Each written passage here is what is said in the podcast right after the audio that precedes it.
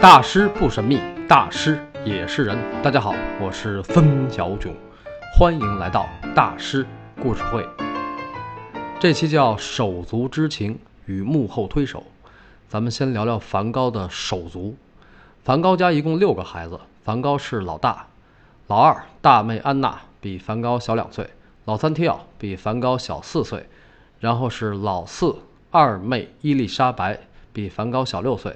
然后老五三妹威廉敏娜，也叫威廉明娜，比梵高小九岁。这个伊丽莎白、威廉明娜都是欧洲王室的名字啊。梵高的父母真是望子成龙呀。还有老六，就是三弟科纳利斯，比梵高小十四岁。梵高他妈生完老六已经四十七了，这个身体还真是可以。这五个弟妹中，提奥肯定是跟梵高关系最好的。三妹威廉敏娜跟梵高也还行，但是她一生未婚，从四十岁开始住进了精神病医院，直到七十九岁去世，好几次自杀未遂，在生命的最后十年里没有说过一句话。还有三弟科纳利斯，也就是他们家老六，一八八九年去了南非的德兰士瓦金矿工作，什么挣钱干什么嘛。但是去了没多久就打仗了，爆发了第二次布尔战争。布尔战争是怎么回事呢？布尔是荷兰语“农民”的意思。布尔人指的是17世纪海上马车夫在南非的殖民后裔。从18世纪末开始，英国跟荷兰就在南非打，都不是好人，都是殖民者。19世纪末到20世纪初打的两次叫布尔战争，也叫南非战争，其实就是为了抢钻石和金矿。一九零零年，科纳利斯在战争中开枪自杀，时年三十二岁。唉。看来这个家族的男丁不长寿啊，没一个活过四十的。提奥是一八九一年去世，三十四岁。剩下大妹安娜、二妹伊丽莎白跟梵高就不怎么样了。这姐俩就是很小市民，就是挺算计的。比如二妹伊丽莎白生前跟梵高关系一般，但是梵高去世以后火了，这个二妹居然出了一本关于梵高的书，多会挣钱啊！但这书卖的也不怎么样。这个大妹安娜呢？性格上很像他妈，严肃、刻薄、冷酷。冷酷是他儿子说的啊。他跟梵高的事儿，我前面讲过。梵高在伦敦时期爱上了房东的女儿，就是他说的。这个事儿也写在了二妹出的那本书里。在父亲的葬礼上，就是他对梵高说：“爸，就是你气死的。”这个一般咱们在电视剧里边看到这么个桥段，那个说话的人。尤其是个年轻女子的时候，那一定是无比孝顺、无比善良、无比正义、无比的忍辱负重加强忍悲痛。但是大妹安娜对梵高这么说，就是欺负老实人了。不是说大师什么都好啊，但是梵高确实是个老实人。梵高曾经这样评价他的家庭关系：“我的家庭就是一群兴趣相左的人的致命组合，个个貌合神离。”只有当其中的两个或者多个需要联合起来妨碍别人的时候，他们才会暂时抱作一团儿。哎呦，多么可怕的原生家庭啊！幸好还有提奥。提奥跟梵高从小就性格反差极大，梵高忧郁内向，提奥阳光开朗，性格包容性很强。梵高小时候很多人都觉得他古怪，连他们家仆人都那么觉得。但是提奥觉得这位大哥还算正常。梵高从小姥姥不疼舅舅不爱，提奥从小人见人爱，而且确实也懂事儿。梵高他妈就经常说：“我天使般的提奥。”梵高他爸也说：“提奥就是我们的向日葵。”哎，这是梵高向日葵的另一层含义。为了贴补家用，十五岁提奥就出来工作。其实他很想上学，这跟梵高正好相反啊。提奥十七岁的时候就赚取高薪，往家里寄钱，后来又赢得了四大爷森特和大老板阿道夫古比尔的赏识，成为标准的主流社会好青年，还娶了一特好的媳妇乔娜。哎呀，同是一对父母的孩子，这差别怎么这么大呢？哎，梵高遗传了他妈，提奥遗传了他爸，但是提奥从来没有嫌弃过这个古怪的哥哥，相反，他从小就对梵高非常欣赏。呃，应该说是崇拜。提奥曾说：“我对他的崇拜难以想象。”提奥说，梵高小的时候敢于冒险，充满激情，好奇心旺盛，有幽默感，富有同情心。冬天教他滑雪，夏天教他用沙子堆城堡。那个时候，提奥就是梵高的追随者。在提奥的童年记忆里，梵高是一个标准的聪明小男孩，这跟他父母眼里的一点都不一样。梵高的父母就跟今天有些家长似的：“你必须听话，你必须好好学习。你看我们多不容易，你怎么那么不争气？”哎，话说的是没错，但是得看赶上什么样的孩子。像梵高那样的，就是有劲没处使嘛。他的父母也没帮他找到该往哪使劲儿。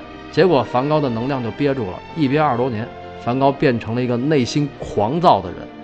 梵高在二十八岁的时候说：“我是一个狂热者，我感到我的内心有一股力量，一团我扑灭不了的，必须让它燃烧的火。”梵高的激情，同时也是他的痛苦来源。提奥很明白这一点，哥哥是他自己那颗狂躁的心的受害者。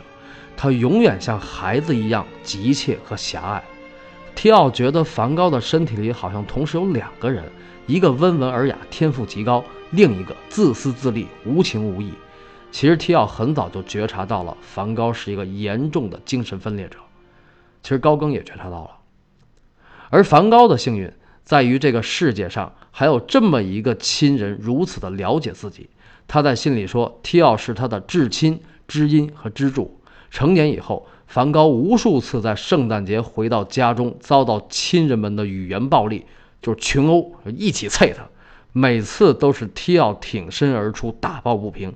只有一次，他跟梵高吵翻了，就是上期讲到的，梵高在伯里纳日被取消了牧师资格以后，提奥劝这位大哥学点手艺，自食其力。除了这件事儿，提奥对梵高一直是支持、支持再支持，无论梵高做什么。比如，梵高要去追求凯表姐，是提奥最后给了他路费；梵高和妓女西恩同居，是提奥最后把每月的生活费从一百法郎涨到了一百五。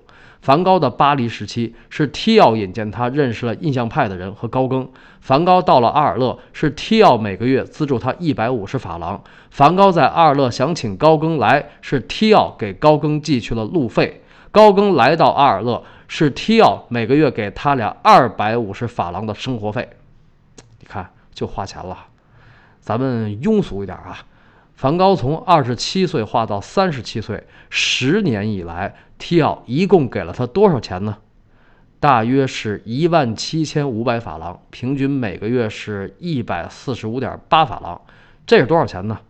当时的一法郎大概等于现在的三十块钱人民币。提奥十年一共给了梵高相当于多少人民币的钱呢？五十二万五千！我天哪，这个兄弟太可以了！是啊，这是是可以啊。从名义上讲，他们俩是一种合作关系。梵高是提奥的签约画家，提奥是梵高在艺术上的第一个幕后推手。大家可能会觉得这种关系有点势利，亲兄弟。谈钱伤感情嘛？那你得看多少钱，五十二万五千。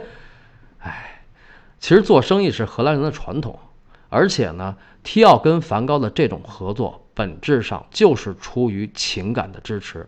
他在艺术市场上并不看好梵高，包括大师极盛时期的作品，就是阿尔时期和圣雷米时期的，提奥都觉得一般或者是很奇怪。这是为什么呢？因为提奥在古比尔嘛。古比尔的定位是销售高端流行行画，那梵高的画肯定不是这个类型啊。关键是梵高的画不是这个档次的。到了提奥认为梵高是一个伟大的艺术家的时候，梵高已经去世，而提奥自己也已经生命垂危。梵高是一八九零年七月二十九号去世，提奥在半年后也去世了，死于梅毒和精神错乱。他临终前也住进了精神病医院。梵高在海牙时期的那个上司，就是折腾梵高的那个泰斯提格，还专程来看过提奥。这个梅毒啊，十九世纪欧洲得那种病的男的特别多，但是精神错乱呢，就是忧伤愧疚所致。咱们前面在大师之死那集讲过，当时提奥正好工作不顺，收入也不高，他就开始觉得梵高是个累赘，而且也确实想甩掉这个累赘。结果大哥一下去世了。那么三十多年的手足之情，让他怎么面对梵高之死呢？这份愧疚让提奥在临死以前疯狂地为推广梵高而努力。这个心愿，这个遗愿，后来落在了他的妻子乔安娜身上。乔安娜也叫约翰·邦格，反正都是音译。这个女人嘛，嗯，这个女人确实不寻常。她是梵高影响力方面的第一推手。提奥去世的时候，乔安娜二十九岁，带着一岁的儿子小文森特，这孤儿寡母啊。当然，她后来改嫁了。但是她坚信梵高一定是一个伟大的艺术家，她立志要让全世界都看到梵高的作品。而且早在孩子出生以前，他就给梵高写信说：“就像以前我们跟你说的，如果是儿子，我们将以你的名字命名。我希望这个孩子以后可以像你一样有决心、有勇气。这个伟大的人身后也一定有伟大的人。乔安娜真是有眼光。那乔安娜是个什么样的人呢？或者说她是个什么样的女人呢？一八九二年，一个接触过她的艺术家是这么说的。”她是一个迷人的小女人，但他最喜欢夸大其词和多愁善感。他流了很多眼泪，他的悲伤正在把文森特变成神。这个老外一般把梵高叫文森特。啊，看来乔安娜是个高情商美女啊！不光情商高，大家看照片就知道了。知性优雅、聪明善良、眼光长远、坚韧不拔的性感小女人，长得挺好看的。基本上是完美媳妇了，这种女人当然智商也不会低。乔安娜上学的时候就是好学生，毕业以后做过英语老师，还在大英博物馆工作过，所以她和另一个重要推手埃米尔·贝尔纳在1914年一起编辑出版了三卷本《梵高致弟弟的信》，里边是梵高从1872年到1890年去世这个期间的25份手稿和902封书信。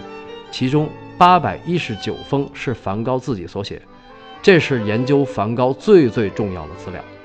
埃米尔·贝尔纳，我在《大师的最后时光》那集讲过，他是梵高的铁粉小弟、忠义之友，一个系出名门的热血青年，为梵高做了很多很多很多，在这儿就不再重复了。也是在一九一四年，乔安娜把提奥的坟从荷兰迁到了奥维尔，把兄弟俩合葬在一起。还是在一九一四年，大师的那幅最著名的向日葵代表作《花瓶里的十四朵向日葵》，也叫《花瓶里的十五朵向日葵》，被伦敦国立美术馆收藏。关于十四和十五的问题，不了解的朋友可以听听我前面讲的阿尔的向日葵画家。这样看来，一九一四年是个重要的年份啊！对啊，那一年一战全面爆发，而且乔安娜再次成为寡妇。到了第二年，也就是一九一五年，全球的各大美术馆、博物馆开始争相收藏梵高的作品。大师一幅普通的画作都涨到了三十万法郎，大师终于开火了。这个西方人也很有意思啊，都世界大战了还收藏艺术品，这正是让我感动的地方。不管是一战还是二战，总有人想尽办法保护大师的作品。因为这是人类的文化，是人类的文明。比如二战期间，德国纳粹认为梵高的作品是堕落艺术，要被禁或者销毁。其实不只是梵高的作品，当时整个西方现代艺术，像塞尚、马蒂斯还有毕加索的作品，在希特勒眼里都是有毒的花朵。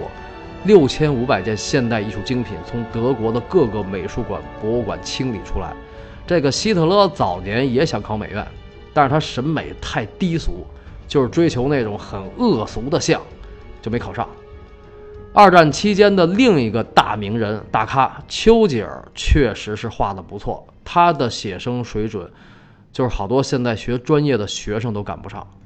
当时欧洲的战场前线有个组织叫 FMAA，叫古迹卫士，它是由十三个国家的三百五十名建筑师、教授、博物馆馆长组成的一个拯救欧洲文化的军事组织。由罗斯福总统直接领导，所以为什么看西方现代艺术要去美国呢？对吧？二零一四年有个电影叫《盟军夺宝队》，是乔治·克鲁尼还有马特·达蒙主演的，说的就是二战期间的古籍卫士，大家可以看看。希特勒那边呢，他的国民教育和宣传部长约瑟夫·葛培尔审美还不错，所以梵高大师还有很多现代大师的作品才幸免于难。葛培尔在德军投降之前杀死了自己的六个孩子，然后和妻子一起自杀。这个没有办法，他也是纳粹头子，不自杀也是反人类罪。不能对犹太人讲任何宽容和人道，就是他说的。谎言重复一千遍就是真理，也是他说的。原话是“谎言千遍成真理”，这叫葛培尔效应。那二战期间，梵高大师的作品怎么样了呢？二战期间，阿姆斯特丹博物馆协助梵高的小侄小文森特转移了梵高的大批作品，他们把大师的作品藏在了海边沙丘的地堡里。因为乔安娜已经在一九二七年去世了，所以推广梵高的遗愿由他的儿子小文森特来完成。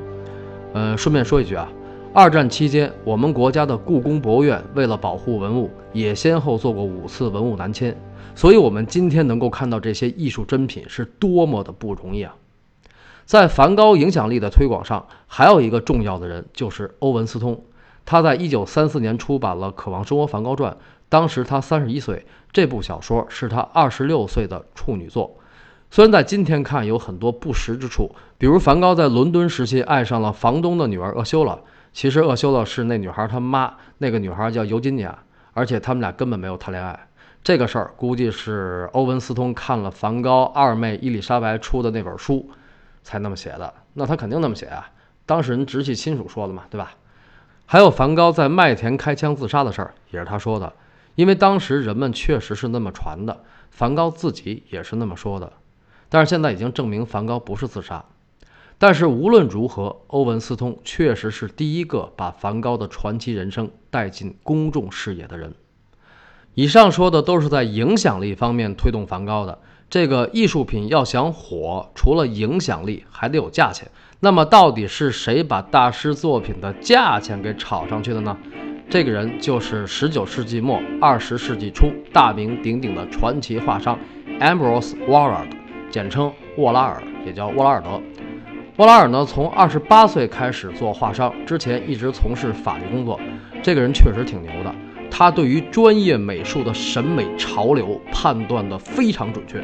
他不光捧红了梵高、德加、塞尚、高更、马蒂斯、毕加索，都是他炒起来的。但是他低价买高价出啊，自己暴赚。所以高更就特别看不上他，说他是奸商。高更那种厌恶商业和现代文明的人，对吧？但是没有办法，沃拉尔就是伟大的，是他让印象派之后的西方现代艺术有了市场价值。不过呢，梵高大师的事儿主要还得由梵高自己家的人来做。一九六零年，梵高的小侄儿文森特其实也不小了，当时他七十岁了。他以六百万美金的低价把家中的梵高作品全部卖给了荷兰政府，其实就是捐了。条件是成立梵高基金会，还有建造国立梵高美术馆。同年，梵高基金会成立。一九七三年，阿姆斯特丹国立梵高博物馆正式开放，荷兰女王亲自剪彩。馆内收藏了梵高二百多幅油画和五百多幅素描，占大师全部作品的四分之一。一九七八年。梵高的小侄文森特去世，享年八十八岁。啊，梵高家族终于出了一个长寿的男丁啊！自梵高大师以后，梵高家族再也没有人当艺术家，自食其力，成为现在梵高家族的家训。梵高大师的曾侄孙，也就是梵高的小侄文森特的孙子，也叫文森特·威廉·梵高，跟大师的名一模一样。他是目前梵高博物馆的形象大使和董事会顾问。他回忆当年在家里，当所有的梵高作品被搬走运往博物馆的时候，他曾经想留一张素描做纪念。但是他的爷爷，也就是梵高的小侄文森特问他：“如果给了你，那你打算以后把它传给哪个孩子呢？你肯定不只有一个孩子，但是你不可能把一幅画剪成几块分给所有的孩子吧？”所以这些作品并不属于家族，它属于人类。聊到这儿呢，梵高的故事也就接近尾声了，但还没完啊，还有两期啊，还有两期呢哈。因为一直有朋友问我，你怎么不多讲讲大师的作品呀？好，下周三晚六点，孙小炯将在喜马拉雅大师故事会为您讲述梵高的两幅重要作品《红色葡萄园与星空之谜》，有料不要错过。